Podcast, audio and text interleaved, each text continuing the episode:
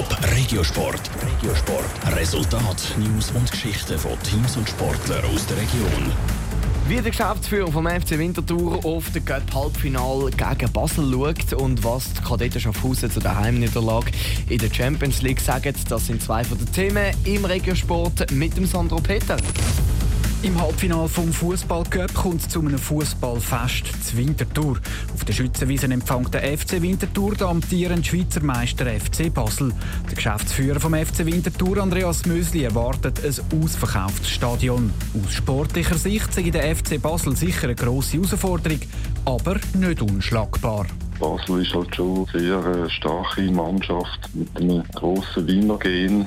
Und das wird schwierig dort. Wir müssen schauen, dass wir wirklich dann, wenn sie so weit ist, möglichst unsere beste Leistung können abrufen können. Man hat es gegen IB gesehen, wenn man wirklich daran glaubt und der Gegner sich dann auch ein einen schwächeren Tag hat, dann ist alles möglich. Das Halbfinalspiel gegen Basel ist in einem guten Monat zu Winterthur.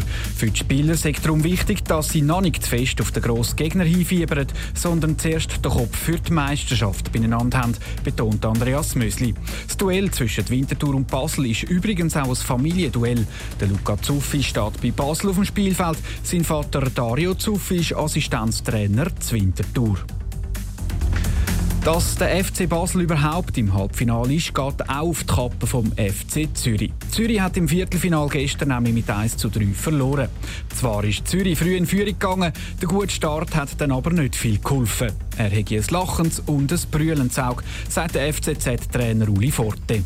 Lachendes Auge, weil wir unseren Plan, den wir hatten, eins zu eins umgesetzt haben. Wir sind sehr hoch gepresst, wir haben sehr hoch die Aufbauarbeit vom FC Basel gestört.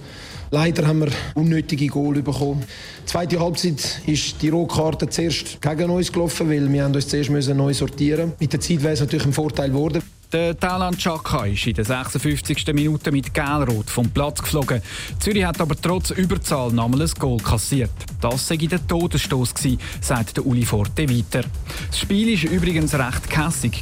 Insgesamt hat es sieben Gale und die Rot-Gel-Karte gegeben. In der Handball Champions League haben die Kadetten Schaffhausen das letzte Heimspiel knapp verloren. Gegen das ungarische Top-Team Westbrem sind die Kadetten trotz einer starken Leistung nicht über ein 27 zu 28 ausgekommen.